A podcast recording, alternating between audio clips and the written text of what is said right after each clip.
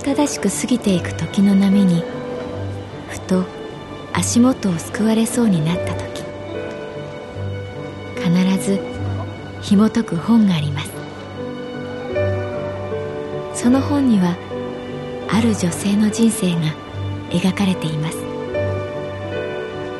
どこにでもあるごく普通の人生。でも本の中の彼女に出会うと心の湖に波紋が幾重にも広がるようにゆっくりと優しい言葉が満ちていきます。今日はどんな彼女に会えるでしょうか？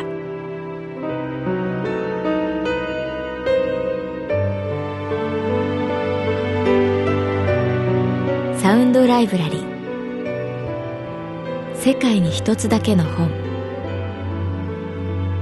朗読は私木村多江がお送りいたします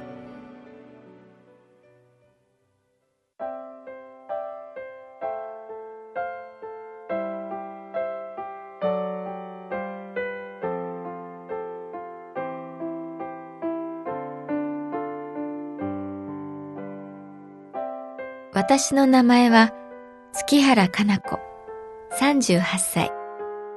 旅行会社に勤めている。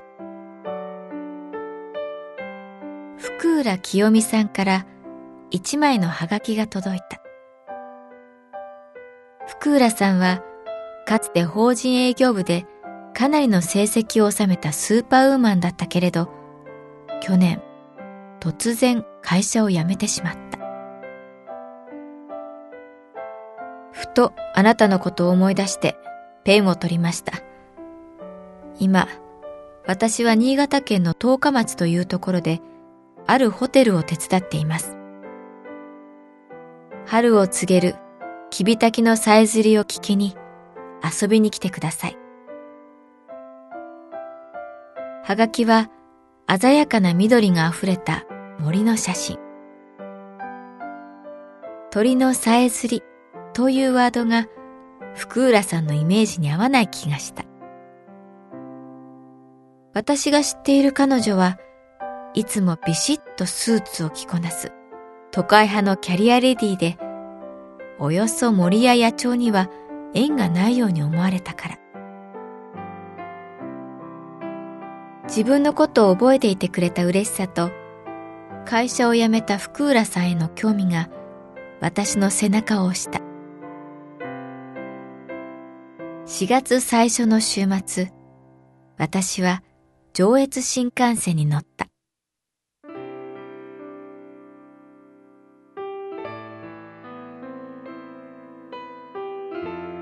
越後湯沢駅に降り立つと、雪が溶ける匂いがした。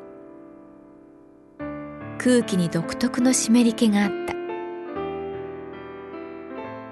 軽トラックで迎えに来てくれた福浦さんは、満面の笑み。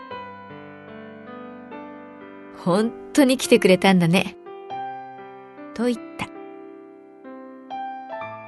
長かった髪はバッサリショートになり、オレンジのフリースにカーゴパンツの装いは新鮮だった。月原、相変わらずだね。と彼女が言うので、福浦さん、変わりすぎです。と返した。ねえ、知ってた？鳥の鳴き方には大きく2種類しかないんだって。さえずりと地鳴き。さえずりっていうのは異性にアピールする声。つまり、よそ行きの声。で、地鳴きっていうのはその鳥本来の声。シンプルでいいよね。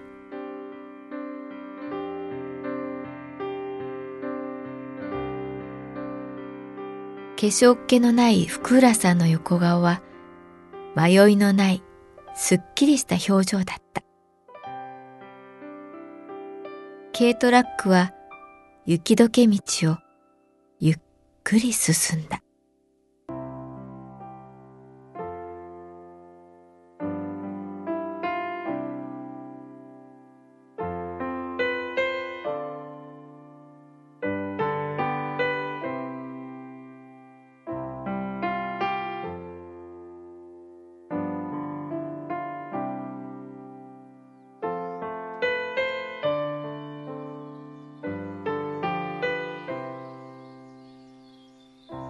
森に着いた。十日町のそのホテルの敷地はまだほとんど雪に覆われていたけれど春を呼ぶ鳥のさえずりが私を迎えてくれた。この町に来てた時は完全に雪の世界。雪は音を吸い取るからシーンとしてるんだよね。音がないの。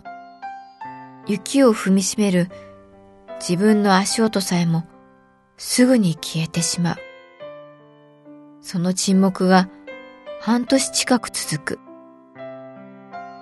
で、春はね、突然やってくる。世界に音が溢れる。まずは森のキビタキがプリピッポって鳴く。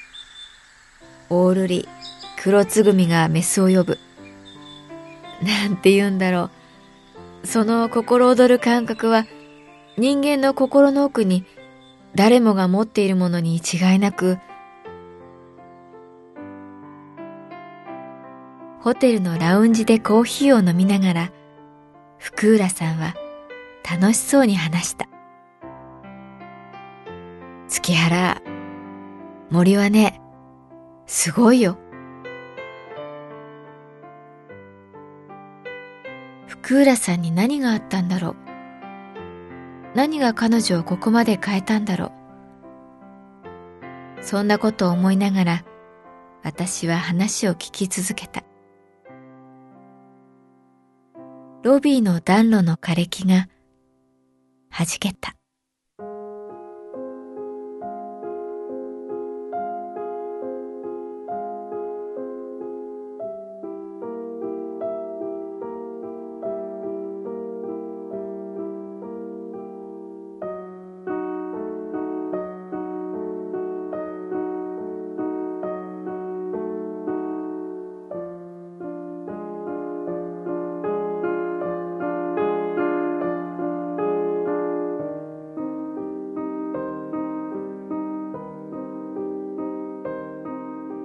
昔付き合ってた人の実家なの。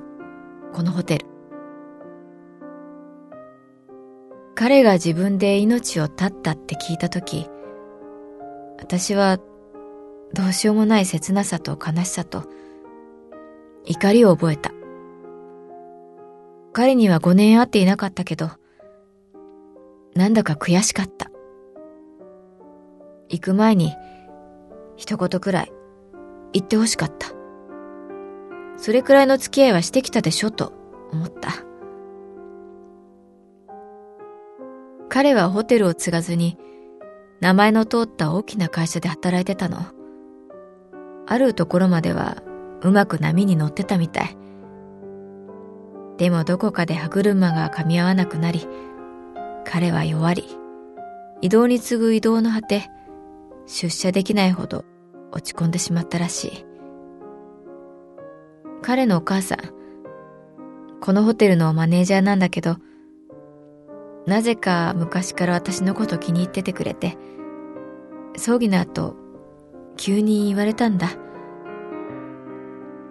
ねえ、清美ちゃん、よかったらホテル手伝ってくれない？私、一人でやる気力ない。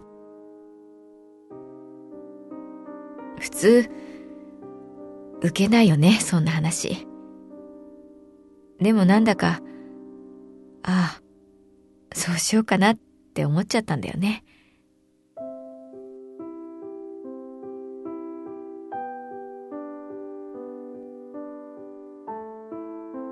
月原、森はすごいよ。あのね、森の中のある一本の木に雷が落ちるでしょ？その木はぽっきり折れて倒れてしまう。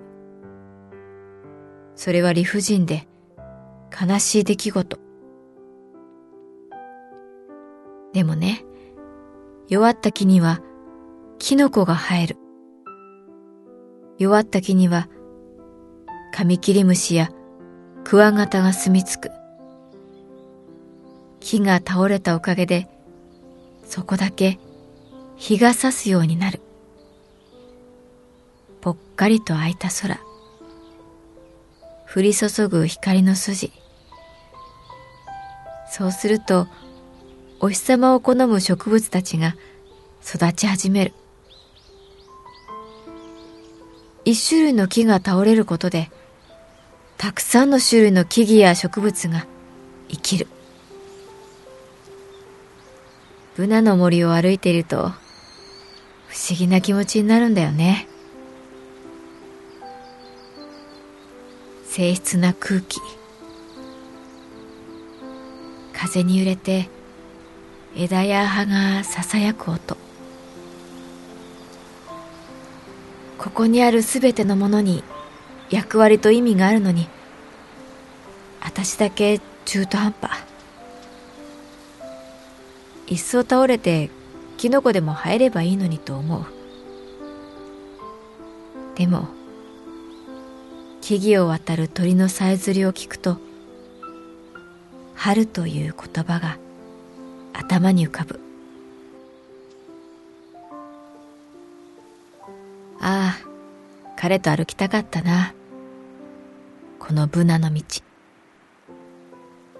今思ったことをそのまま話したかったな。そう思ったら急に涙がこみ上げてきた。彼が亡くなって初めて泣いた。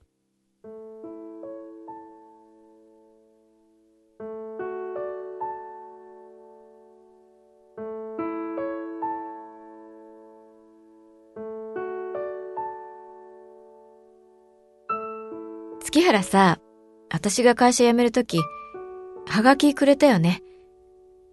そのポストカードの写真がさ、月に照らされた森だったんだよね。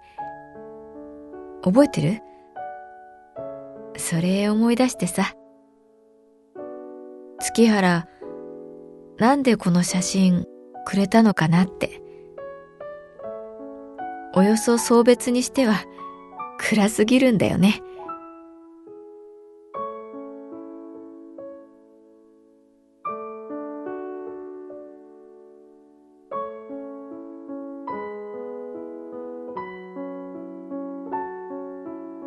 福浦さんは話をやめ、窓の外の大きな木を見つめた。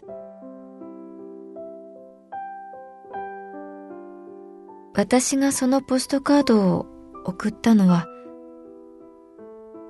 と私は答えた。福浦さんとの思い出が夜だったことと、それから私にとって福浦さんは深い森のように謎と優しさを両方持ってる人だったから。彼女は私の顔を見て弾けるように笑っていった。やっぱり変な子だよ。月原は。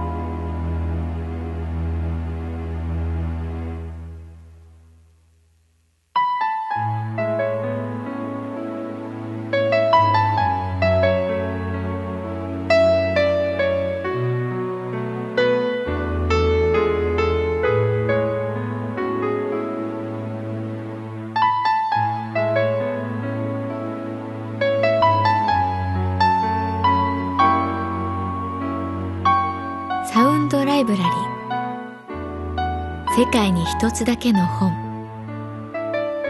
作構成北坂雅人朗読は私木村多江でお送りいたしました。